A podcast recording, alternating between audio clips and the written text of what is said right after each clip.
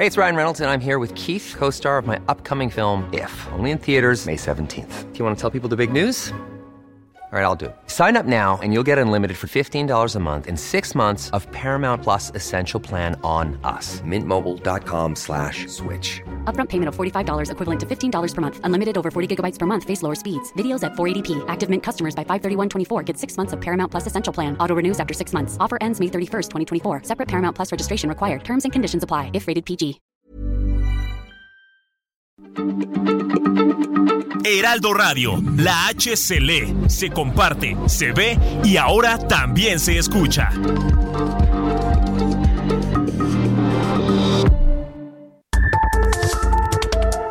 Las coordenadas de la información.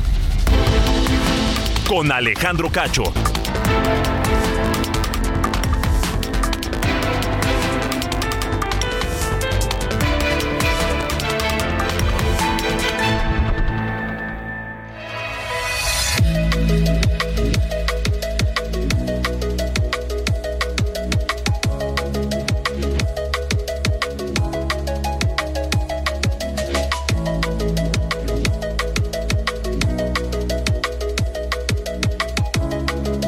Son las ocho en punto, tiempo del centro de México. Bienvenidos a las coordenadas de la información, este espacio de Heraldo Radio que se transmite a través de la cadena nacional a toda la República Mexicana y también a los Estados Unidos a través de Naumiria Radio. Yo soy Alejandro Cacho y me da mucho gusto saludarles en este miércoles, miércoles 1 de eh, marzo de 2023. Primero de marzo terminó ya el primer bimestre de 2023 con uh, una cuesta de enero que se convirtió en eterna, que todavía se siente. La cuesta de enero se vino febrero con rapidez, se fue como agua el mes de febrero y ya estamos en marzo, comenzando el tercer mes de este año. Bienvenidos a todos, les recuerdo que tenemos un número para estar en contacto con ustedes a través del WhatsApp y es el 55 45 40 89 16 55 45 40 89 16 y que además a mí me encuentran en eh, Twitter como arroba cacho periodista. En todas las redes sociales en realidad estoy como arroba cacho periodista. Esta noche aquí en las coordenadas de la información el presidente Andrés Manuel López Obrador dice aseguró hoy en la mañanera que si resultan responsables los soldados del ejército mexicano del asesinato de cinco jóvenes en Nuevo Laredo, Tamaulipas, serán castigados. Caso que llama la atención, pues el relato de los hechos hecha por el Comité de Derechos eh, Humanos en Nuevo Laredo y el de la Secretaría de la Defensa Nacional no coinciden.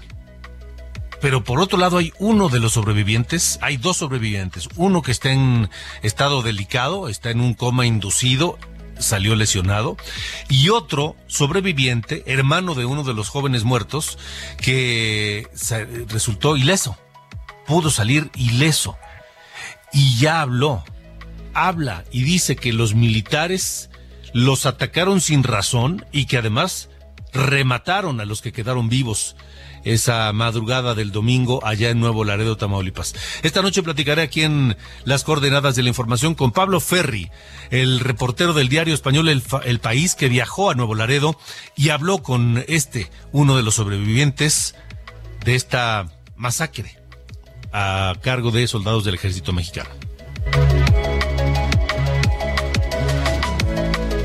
En otro tema, el sistema Cutzamala, que abastece de agua a gran parte de la zona metropolitana del Valle de México, se encuentra al 50.6% de su capacidad, la mitad de su capacidad, informa la Comisión Nacional del Agua, reduciendo sus niveles de llenado en tan solo una semana y presenta los niveles más bajos de reservas para el inicio de la temporada de calor en 40 años. En 40 años no se había visto un nivel así para el inicio de la temporada de calor. ¿Qué está pasando? El clima en el planeta está loco. Seguramente usted sintió temperaturas eh, muy cálidas este día de hecho, pues todas las semanas se han sentido así, temperaturas más primaverales que invernales y hay que recordar que todavía no termina el invierno en el hemisferio norte. Y mientras en eh, estados como Chiapas, por ejemplo, las temperaturas están llegando ya a los 30 grados Celsius, pues ya viene otro frente frío y se esperan temperaturas congelantes en el norte de la República Mexicana. Estaremos hablando con el doctor José Antonio Benjamín Ordóñez Díaz, profesor investigador del Tecnológico de Monterrey y de la UNAM, pionero en el eh, estudio del eh, cambio climático en México sobre qué demonios pasa con el clima y las temperaturas en esta parte del planeta.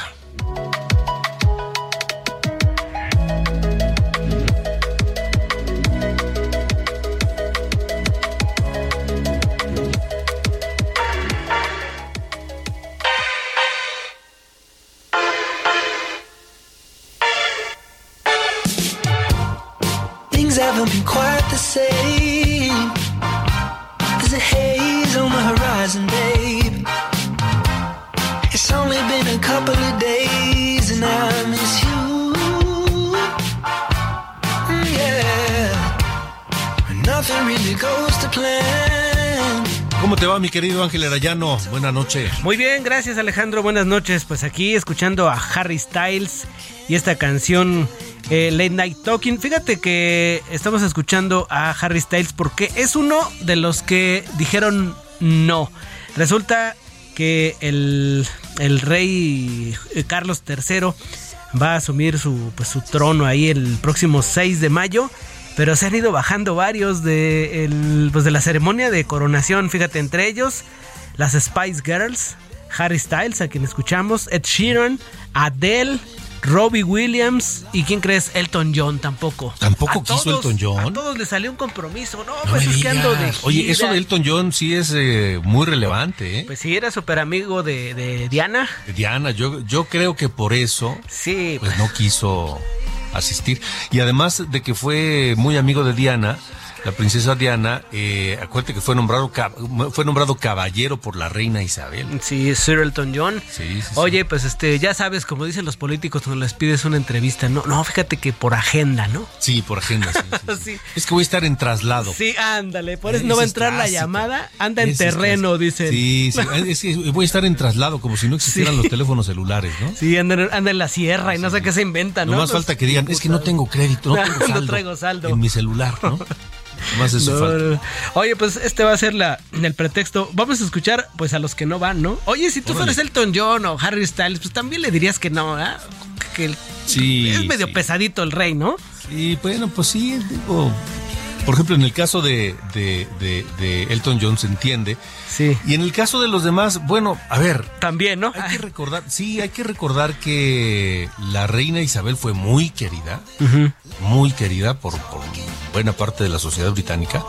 Pero también hay que recordar que muchos de ellos quisieron también mucho y admiraron y admiran a la princesa Diana, que terminó divorciada de, del rey Carlos pues porque la usó nomás para tener hijos, ¿no? Sí, ¿no? Y, todo un, pues un martirio que vivió prácticamente Diana.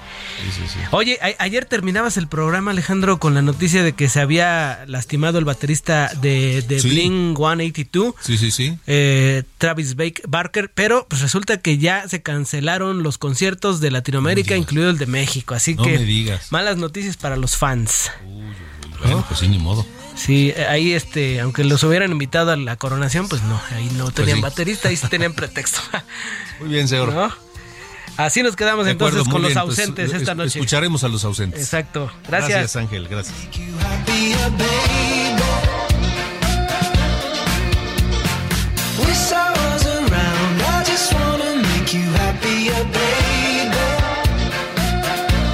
Las coordenadas de la información con Alejandro Cacho.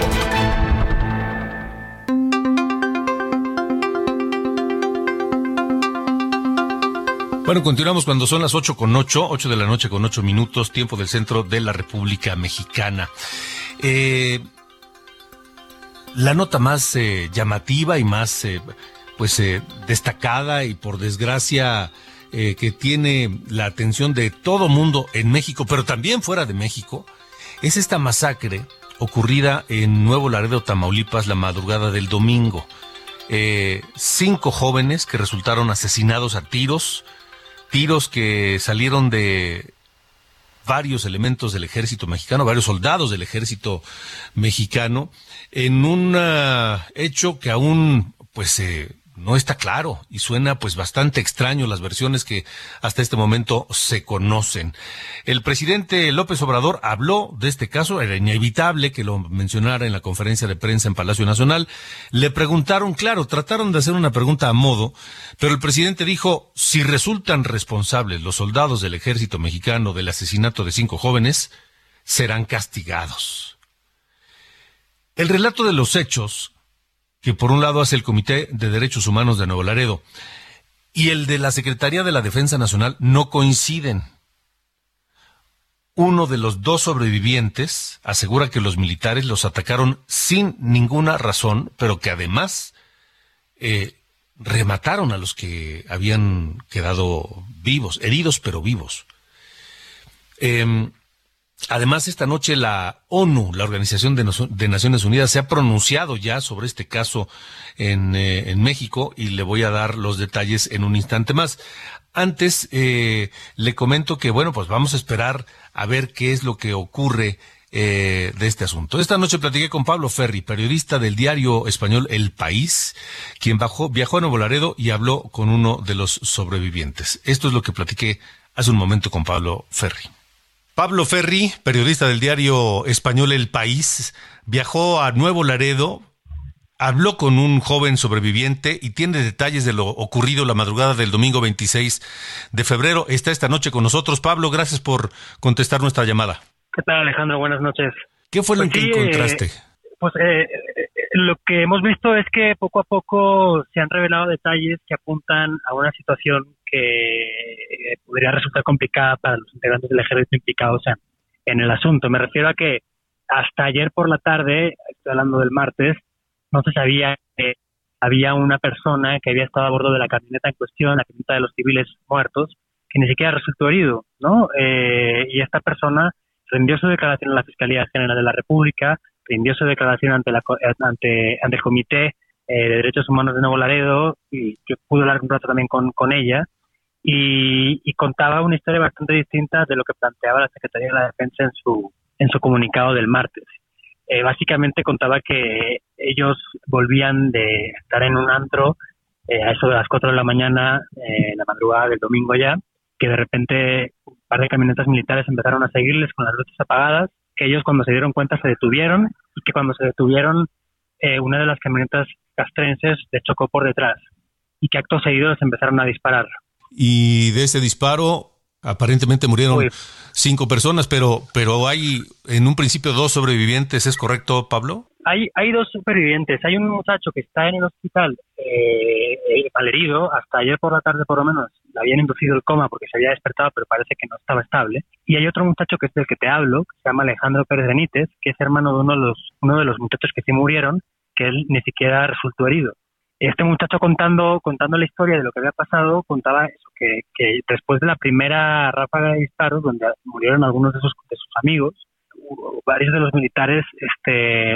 lo sacaron del o, él salió del vehículo mejor dicho y, lo obligaron a tirarse al piso y a un compañero suyo que estaba herido él dice que vio como eh, uno de los militares le disparó dos veces luego ya con el pecho a tierra como él decía escuchó mirando al piso porque no, no, quería, no quería mirar para otro lado, escuchó dos disparos más. Eh, esto en el contexto de la acusación que ha hecho el Comité de Derechos Humanos de Nuevo Laredo de que los militares eh, acabaron por rematar a varios de los, de los muchachos, ¿no? Esto por un lado. Y por otro lado, una historia interesante también es que en el informe que los militares rindieron a, la Fiscalía General de la República, cuestión eh, rutinaria después de un evento como este, el capitán a cargo del convoy, era un convoy de 20 militares, un capitán de caballería, explicaba que uno, ah, después de, los balazos que ellos reconocen, eh, no hayan encontrado ningún ilícito, y esas palabras suyas, en el interior de la camioneta de los muchachos, y dos, que dice que es, en cuanto escucha los disparos, disparos que él dice que no ordenó, ordena que se paren inmediatamente, se baja de la camioneta, pregunta quién ha sido, y cuatro cabos eh, reconocen haber disparado. Hay al menos cuatro militares que reconocieron haber disparado según el informe del capitán que estaba a cargo del operativo. Luego, más allá de eso, los relatos del muchacho y, de, y del capitán difieren, ¿no? En el sentido de que de que el, militar señala que, que los muchachos eh, huyeron en la camioneta sin motivo lo que ocasionó el choque de la camioneta de los muchachos con otro coche que estaba aparcado en la calle generó la reacción de, su personal y, el muchacho dice que en ningún momento huyeron, simplemente se dieron cuenta de que les, de que les estaban siguiendo, se pararon y los militares les chocaron por detrás. Ahora, hay algo interesante y es que el eh, informe que rinde el capitán a cargo del operativo sí difieren algunas cosas del comunicado que en la tarde del martes divulgó la Secretaría de la Defensa. ¿En qué cosas? Bueno, principalmente yo creo que son dos. La primera es que el capitán no señala en ningún momento que el vehículo de los muchachos fuera sin placas o fuera con las luces apagadas, cosa que sí señala el comunicado de la Secretaría de la Defensa del martes. Y luego el asunto de las detonaciones de armas de fuego. El capitán habla de, de que escucharon dos veces detonaciones de arma de fuego, una al principio de, la persecución, por decirlo así, o antes de que empezara la, persecución, que está justo cuando, antes de escuchar el estruendo del choque de los muchachos, y el comunicado de la Secretaría de la Defensa solo habla de un, digamos, de, que escucharon una vez detonaciones, no de dos veces. Ok, pero me, me, parece muy importante destacar que de acuerdo a este capitán que iba a cargo del convoy, él reconoce que no había ningún ilícito, es decir, que los muchachos no llevaban ni, ninguna arma, ni tampoco ninguna sustancia prohibida, ni ninguna otra cosa que pudiera considerarse un delito y que hubiese tal vez justificado la intervención de, de, esta, de este convoy del ejército, Pablo. Sí, es correcto, no había nada, ni armas, ni municiones, ni cartuchos. Eh, y bueno, lo, de la droga hubiera no hubiera un poco igual para lo que, para lo que estamos hablando, ¿no? Porque en una persecución poco iban a saber los militares que iban persiguiendo un coche con droga o sin droga, ¿no? Era difícil que lo vieran desde fuera. Claro. Ahora, eh, ¿cuál es el ambiente en eh, Nuevo Laredo, Pablo? ¿Qué encontraste? ¿Cuál es el sentimiento de la gente allá? Bueno, por un lado están las familias de los, de los muchachos muertos que eh, evidentemente pues están muy afectadas. Entre, entre el martes y hoy, miércoles, se han celebrado los velorios en, una funeraria de la ciudad. También han empezado los, los, funerales, es decir, los, los entierros y, y bueno, y luego por otro lado eh, está el, Comité de Derechos Humanos de Nuevo Laredo, que tiene una trayectoria larguísima de denuncia de situaciones parecidas en el contexto de la guerra contra el narcotráfico desde el diseño de Felipe Calderón y, que pocas veces se ha equivocado. La verdad es que la verdad es que es esa, ¿no? Y, luego por otro lado está bueno parte de la población, pero ya no solo Nuevo Laredo, sino, sino el resto del país, eh, que pues, plantean que, que que, seguramente algunos de los muchachos, o todos, o parte, andaban en malos pasos, ¿no? Estos días han circulado eh, fotos y videos donde supuestamente uno o varios de los muchachos andaban pues con armas o con equipo táctico o incluso un video en el que iban en operativo. Pero yo creo que esto al final lo que hace es distraer de lo, de lo importante aquí y es saber por qué el ejército actuó como actuó, por qué el ejército o por qué este, militares profesionales eh, de repente empezaron a disparar sin agresión previa, eh, ignorando protocolos y el manual del uso de la fuerza como una de todas las Fuerzas Armadas, ¿no? Desde luego es importante para la, para la, para, para la historia de la, de, la, de, la criminalidad en la ciudad y para la relación entre las fuerzas de seguridad y, y la población, si estos muchachos eran parte de un grupo delictivo, pero para, que, para lo que nos atiene hoy, yo creo que da un poco igual. Pero en todo caso, pues sí, forma parte de la discusión y, ahí está. Sí, tiene razón. Es decir, no conocemos los antecedentes de estos muchachos, pero cualquiera que estos sean, son cosa aparte, porque estos militares no iban en un operativo para detener a estos muchachos. No se sabe que hubiera una orden de captura contra ellos. Y si no les encontraron tampoco nada ilegal, pues entonces eh, no hay justificación para lo que ocurrió aparentemente, Pablo. Exacto. O sea, al final este, abundar en este debate, pues, no digo que no sea importante, digo que para lo que para tiene ahora no tiene ninguna relevancia. Sí, de acuerdo. pues sí. De acuerdo, Pablo. Pues importante trabajo que has hecho en este viaje allá a Nuevo Laredo. Estaremos atentos a lo que a lo que venga después de todo esto y ver cómo cambia el asunto, si es que lo cambia, eh, las declaraciones de este muchacho sobreviviente. Pablo Ferri, reportero del país. Gracias por contestar nuestra llamada. Dale un abrazo, buenas noches. Un abrazo, buenas noches. Ahí está lo que, lo que relata este reportero del diario El País, Pablo Ferri, que estuvo ahí en el lugar de los hechos y habló con el sobreviviente. Esta noche la oficina de en México, la oficina en México del Alto Comisionado de Naciones Unidas para los Derechos Humanos, llamó a las autoridades mexicanas a emprender una investigación diligente, pronta e imparcial sobre estos hechos ocurridos la madrugada del domingo en el Nuevo Laredo, Tamaulipas, donde murieron cinco personas y una más resultó herida como consecuencia del uso de la fuerza letal por parte de elementos de la Secretaría de la Defensa Nacional. En este comunicado de la dependencia de la ONU, recordó que, de acuerdo con los estándares internacionales de derechos humanos, el empleo de las armas de fuego debe ser el último recurso proporcional al objetivo legítimo que se persigue con pleno respeto y protección de la vida humana.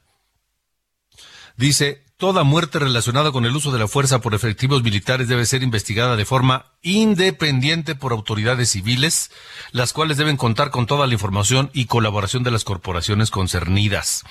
Durante los últimos años se han registrado situaciones similares en Nuevo Laredo, por lo que la oficina de la ONU subrayó la necesidad de hacer un análisis objetivo y minucioso de las circunstancias en las que se utiliza la fuerza y, en particular, de las medidas que se deberían adoptar para prevenir violaciones graves a los derechos humanos, así como para remover todos los obstáculos que enfrenta la Procuración de Justicia para garantizar el enjuiciamiento y sanción de los responsables. Pide atender debidamente a los sobrevivientes y a los testigos y reconoce el trabajo de las eh, de los activistas en derechos humanos y de los periodistas.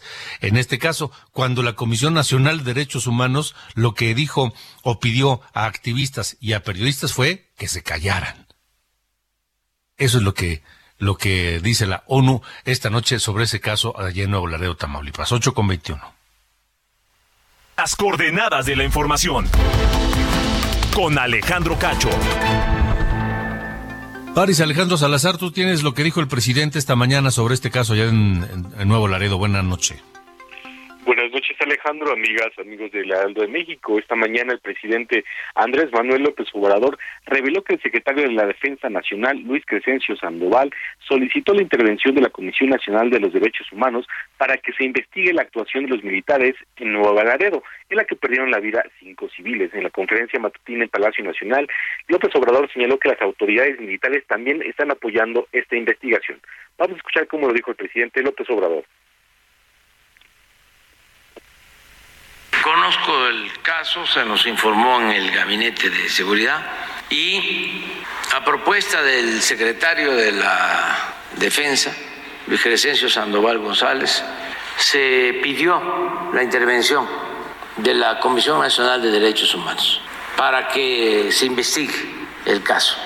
Incluso las autoridades militares ya están también coadyuvando en la investigación para que si resultan responsables los miembros del ejército sean castigados.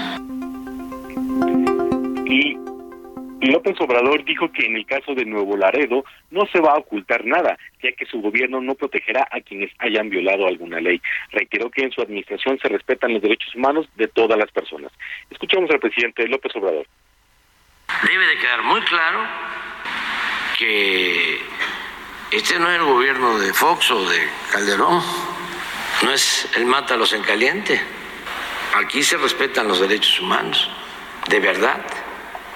Y todos estos falsarios, Álvarez y Casa y todos ellos, que se callaron y incluso avalaron el narcoestado, narcoestado, que imperó desde Fox a Calderón y continuó después.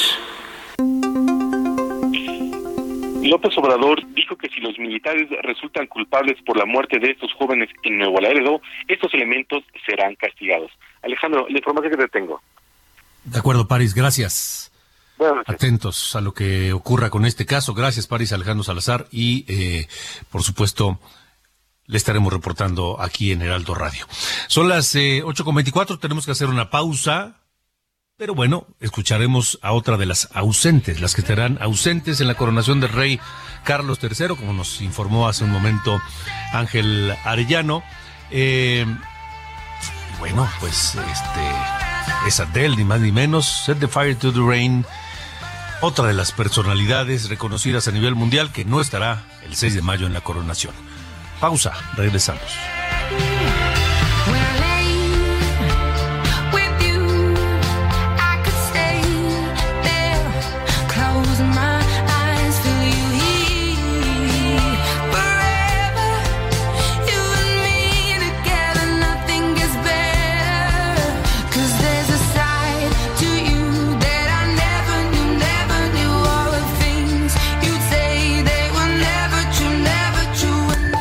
Alejandro Cacho en todas las redes. Encuéntralo como Cacho Periodista. Las coordenadas de la información. Con Alejandro Cacho.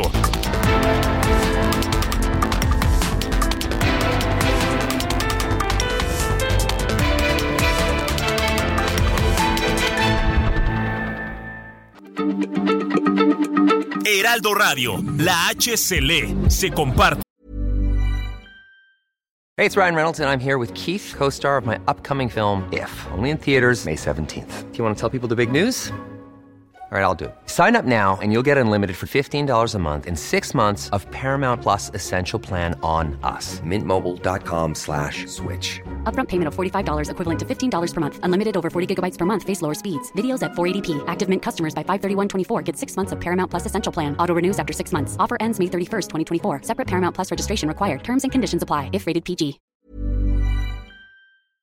Se ve y ahora también se escucha.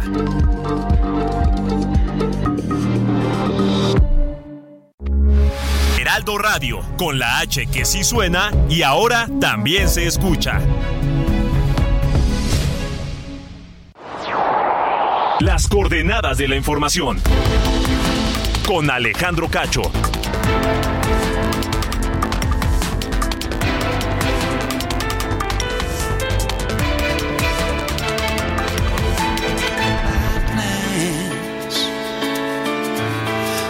Head speaks a language I don't understand. I just wanna feel real love, feel the home that I live in. Cause I got too much life running through my veins, going waste. 8 con 31 continuamos en las coordenadas de la información, continuamos escuchando a los ausentes de la próxima ceremonia de coronación del rey Carlos III de Inglaterra el 6 de mayo próximo. Y es Robbie Williams, otro de los ausentes, otro de los que tuvieron agenda llena y no, no pudieron o no quisieron asistir a la coronación allá en Londres. Esto se llama Feel.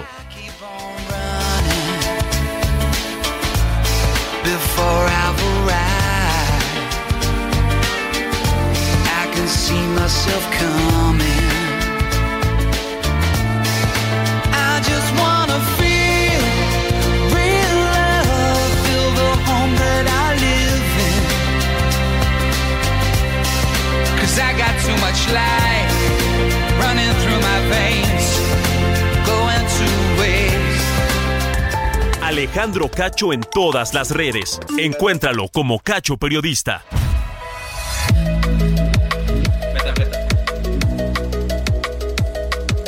Buenas noches, este es el resumen de noticias. La Secretaría de Salud Federal estableció junto con el gobierno de Quintana Roo medidas emergentes ante el aumento de casos de dengue en la entidad, que ya reporta dos 425 pacientes confirmados, por lo que se envió a la entidad a más personal para las brigadas de limpieza, que sumarán un total de 280 colaboradores. En Nuevo León, la Agencia de Investigaciones Estatal emitió fichas de búsqueda para localizar a cinco jóvenes desaparecidos desde el pasado 27 de febrero en el municipio de Pesquería tras salir de sus casas, cuatro de ellos que tienen entre 12 y 13 años. El Tribunal Electoral resolvió que el presidente Andrés Manuel López Obrador y la jefa de gobierno de la Ciudad de México, Claudia Sheinbaum, no incurrieron en violencia política institucional contra legisladores del PAN y Movimiento Ciudadano por llamarlos traidores a la patria. El consejero presidente del INE, Lorenzo Córdoba, se despidió del secretario ejecutivo del organismo, Edmundo Jacobo, quien recordó apenas se ha publicado el llamado Plan B electoral, deberá ser cesado porque así lo establece la reforma del presidente López Obrador, que calificó de antidemocrática, pero dijo que una vez que se restablezca el orden constitucional, lo esperan de regreso. El ministro Alberto Pérez Dayán admitió a trámite la controversia constitucional promovida por el Instituto Nacional Electoral contra la primera parte del Plan B de la reforma electoral. Por cierto, el embajador de Estados Unidos en México, Ken Salazar, indicó que las recientes manifestaciones en defensa del INE son actividades que tienen que llevarse a cabo para que la democracia vaya mejorando.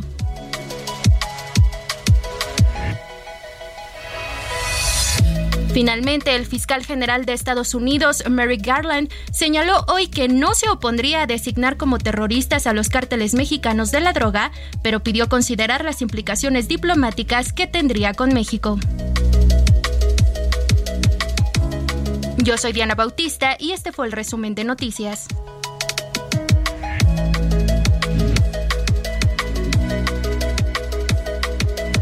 Las coordenadas de la información. Con Alejandro Cacho.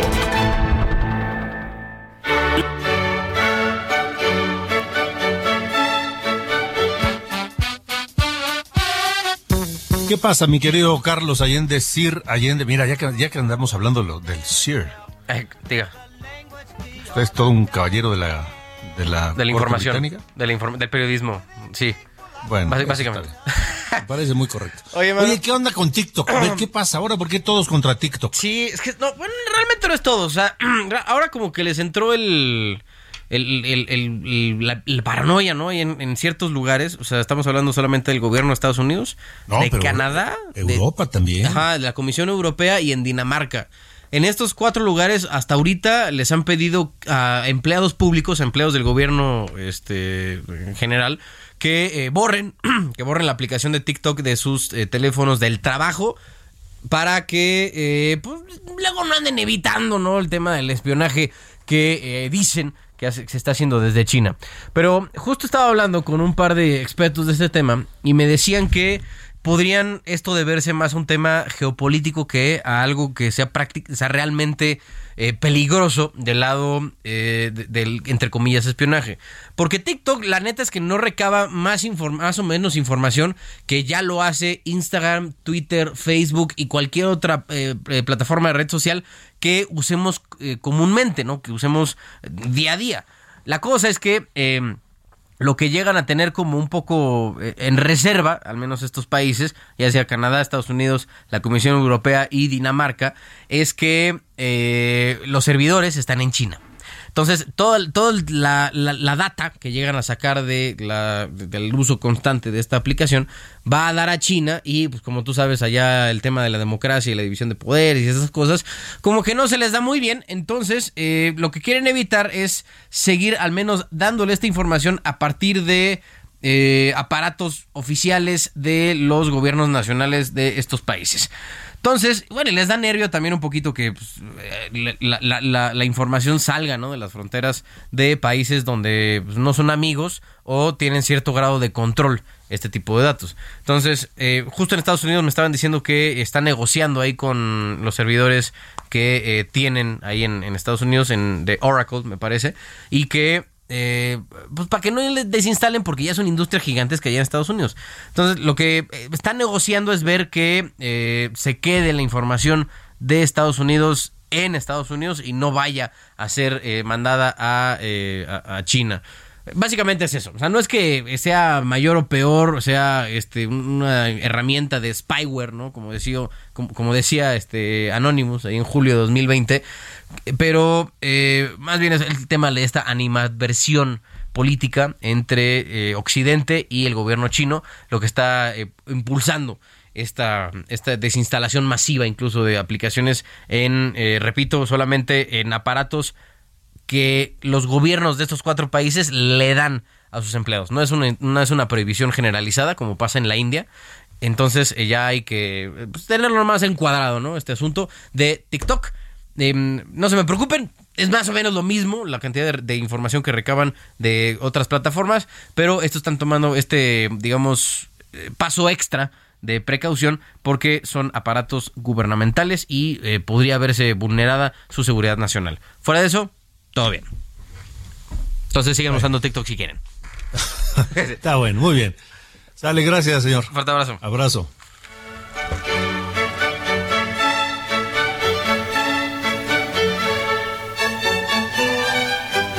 Las coordenadas de la información. Con Alejandro Cacho. Bueno, Heraldo Media Group inicia fuerte el 2023, se reafirma como el grupo de medios digitales número uno en México, eh, y no lo decimos nosotros, lo dice ni más ni, ni menos que Comscore en su reporte de enero de 2023, Heraldo Media Group número uno en medios digitales en el país. Gracias a ustedes, gracias a su confianza, gracias a su preferencia. Y eso no hace otra cosa más que, además de darnos un enorme gusto, reafirmar nuestro compromiso con todos ustedes. 8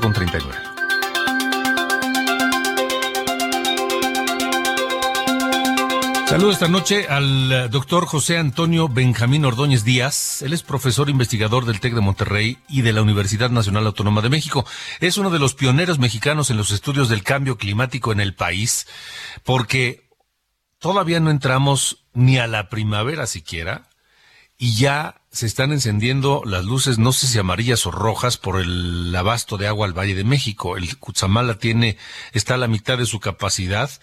Eh, no veíamos una situación desde hace eh, 40 años, según algunos datos, y eh, además las temperaturas están vueltas locas. En, en- en el sureste ya está llegando a los 30 grados durante el día y para el norte vienen ahora heladas otra vez. Eh, doctor, gracias por estar con nosotros esta noche. Aleja- Alejandro, muy buenas noches a ti y a tu auditorio. Gracias por la oportunidad. ¿Qué está pasando? ¿Cómo entenderlo?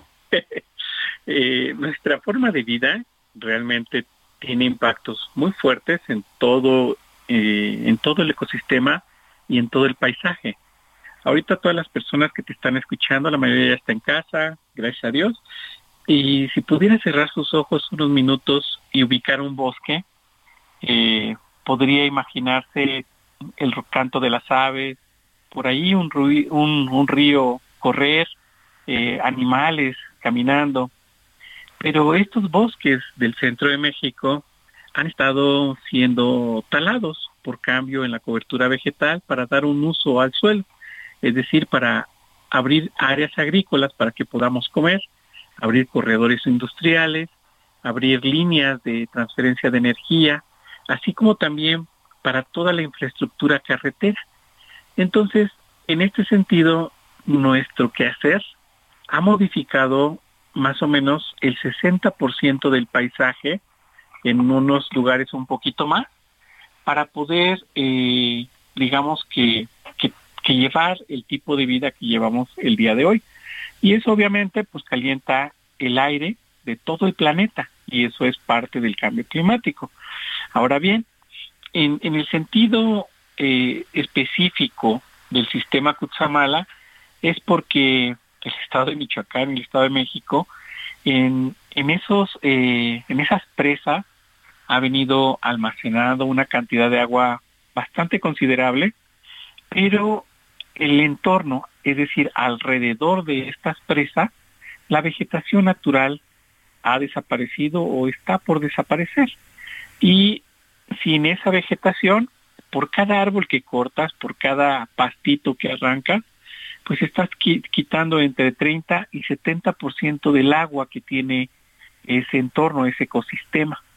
Entonces, nosotros en, en nuestra forma de vida, pues hemos retirado más de la cantidad de agua que te puedas imaginar, producto de, pues de una no inadecuada orientación sobre qué hacer en el territorio. Es decir, el ordenamiento territorial que necesitamos tener debe involucrar personas que tengan la experiencia para poder restaurar y minimizar el daño que, que nuestras actividades están dejando. ¿Tienes una pregunta? Sí, eh, esto es esto es inevitable, es decir, eh, no, no hay vuelta atrás, no hay regeneración del medio ambiente, estamos destinados a seguir eh, dañando al medio ambiente y alterando el clima. Eh, en nuestra naturaleza, pues estamos acabando con todo, entre, entre nosotros mismos. Eh, es muy difícil que las personas comprendan la importancia de hacer las cosas correctas y de decir la verdad. Es muy difícil que la información de primera mano, la información correcta, asertiva, que nos explique de qué manera podemos mitigar los efectos de lo que estamos, del deterioro ambiental que estamos provocando, se aplique. Entonces, eh, somos egoístas y también irresponsables, pero sí existen, sí existen oportunidades a través del diálogo. Eh, en las notas que te mandé, tú podrás haber visto que mi pronóstico se está cumpliendo otra vez. Es decir, el año eh, antepasado calculé el déficit hídrico y alerté precisamente para que los tomadores de decisiones se den unos minutos que me permitan trabajar con ellos para, para este, mostrarles que hay un camino diferente donde la comunidad puede salir completamente beneficiada al momento de empezar a restaurar todos los ecosistemas y generar balances para que no promuevas el desarrollo de, de zonas urbanas eh, inadecuadamente a sabiendas que van a fracasar en el corto tiempo, ¿no? Y nos estamos enfrentando a nosotros mismos y a, y a nuestros intereses. Nosotros quisiéramos vivir en una, en una residencia, en una mansión, ganar mucha plata, pero, pero la vida no es así. Eh, el mundo es diferente y solo tenemos un planeta. Es, es un momento de apertura al diálogo, de una corresponsabilidad, es decir, que nos responsabilicemos de lo que estamos tomando y con forma respetuosa regresar a la naturaleza, pues el agua, el aire, en fin, lo que estamos tomando, ¿no? Es, es un momento de reflexión y en esa parte, pues invitar a la gente a que reflexione, a que se imagine que está en ese bosque, pero, pero que ese bosque, pues lo tiramos nosotros, ¿no?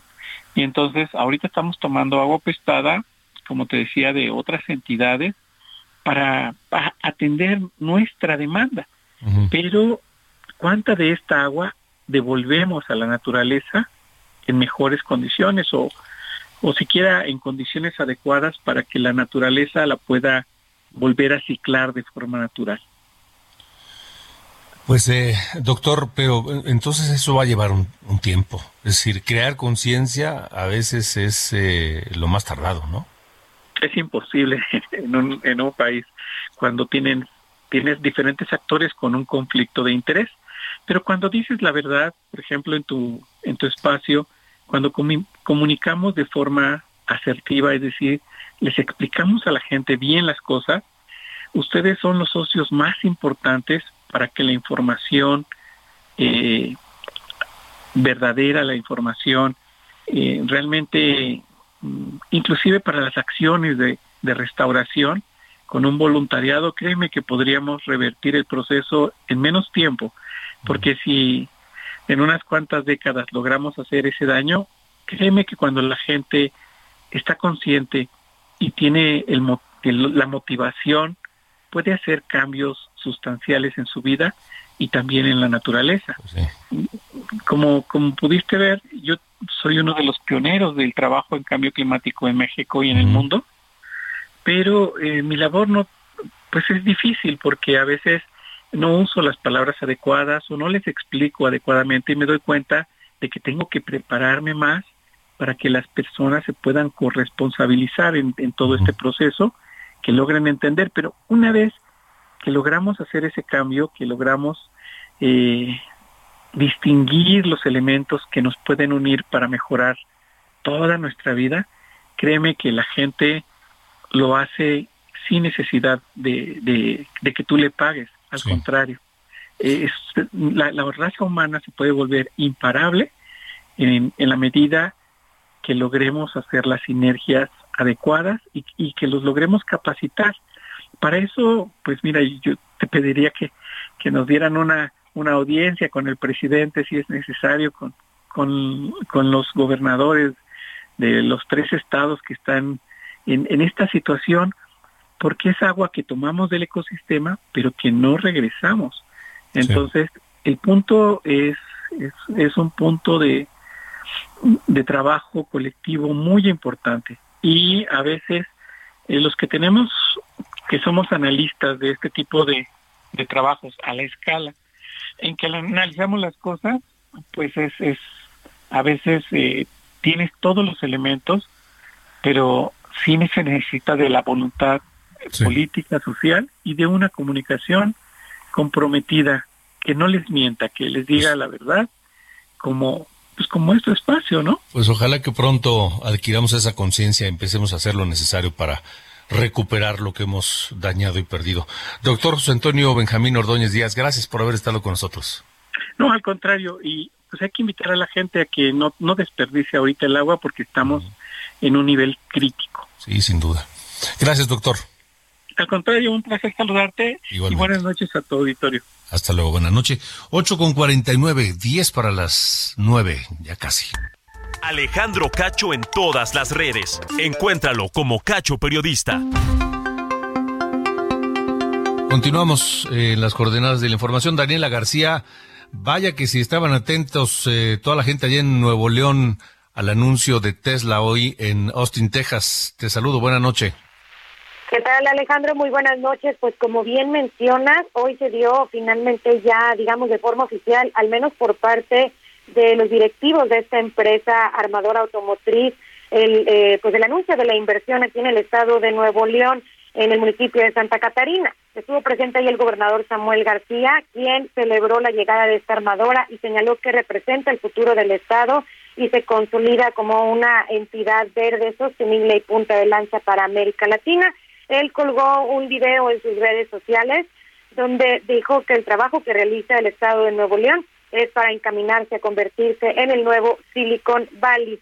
Así, pues una de las cosas que celebró de manera importante es que con este proyecto se atraerán hasta 35 mil empleos directos e indirectos, Alejandro, lo que obviamente esperan que pueda eh, pues eh, impulsar mucho la economía local del Estado de Nuevo León y finalmente también hablaba sobre la innovación que esto requiere, cambiar planes de estudio, enfocarse en la proveeduría para este tipo de armadoras, que aparte, recordemos, es una armadora de autos eléctricos, señalando la importancia de apostar por este tipo de energías eléctricas no contaminantes que sin duda podrían estar apoyando a mejorar la calidad del aire, no solo de la entidad, sino de otras partes del país. Pero ¿qué te parece, Alejandro, si escuchamos un poco de lo que mencionaba el gobernador Samuel García en este video que te comento?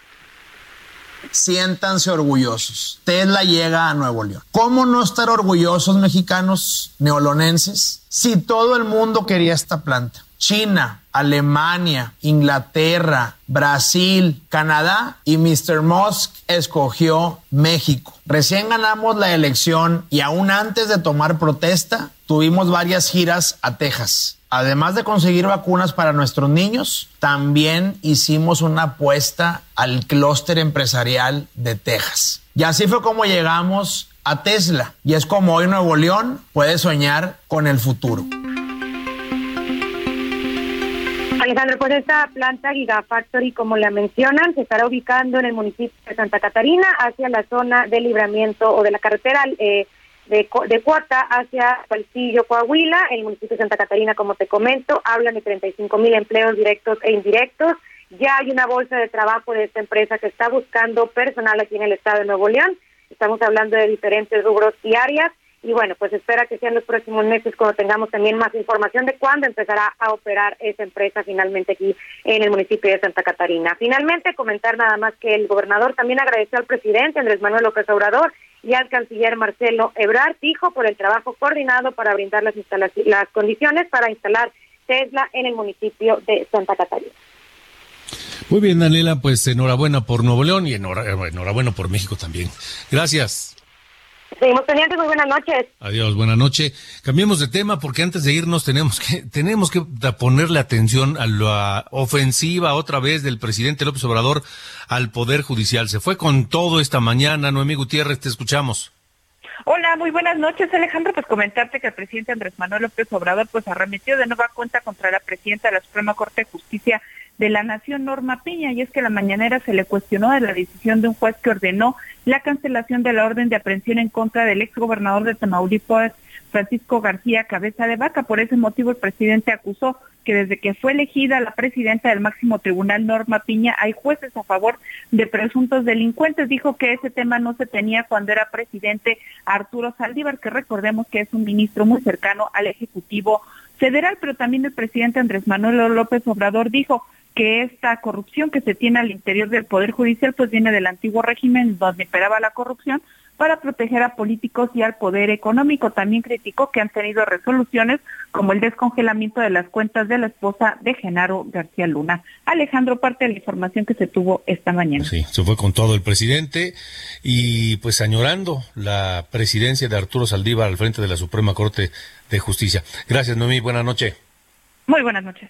Y nos vamos, tenemos música para irnos. Rocketman, ni más ni menos que Delton John, otro de los ausentes en la coronación del rey Carlos III. Pásela bien, buena noche. Yo soy Alejandro Cacho, les saludo y hasta mañana. 9 a.m. And I'm gonna be high as a kite by then.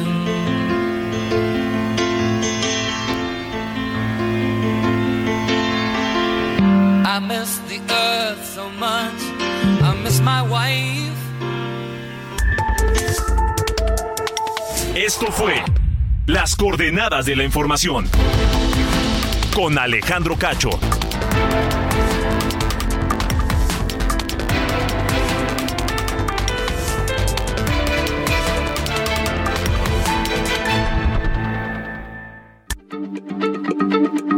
Heraldo Radio, la H se lee, se comparte, se ve y ahora también se escucha.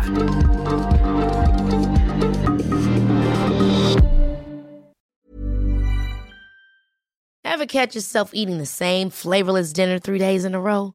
Dreaming of something better? Well, HelloFresh is your guilt-free dream come true, baby. It's me, Kiki Palmer. Let's wake up those taste buds with hot, juicy pecan-crusted chicken or garlic butter shrimp scampi. Mm. Hello Fresh. Stop dreaming of all the delicious possibilities and dig in at HelloFresh.com. Let's get this dinner party started.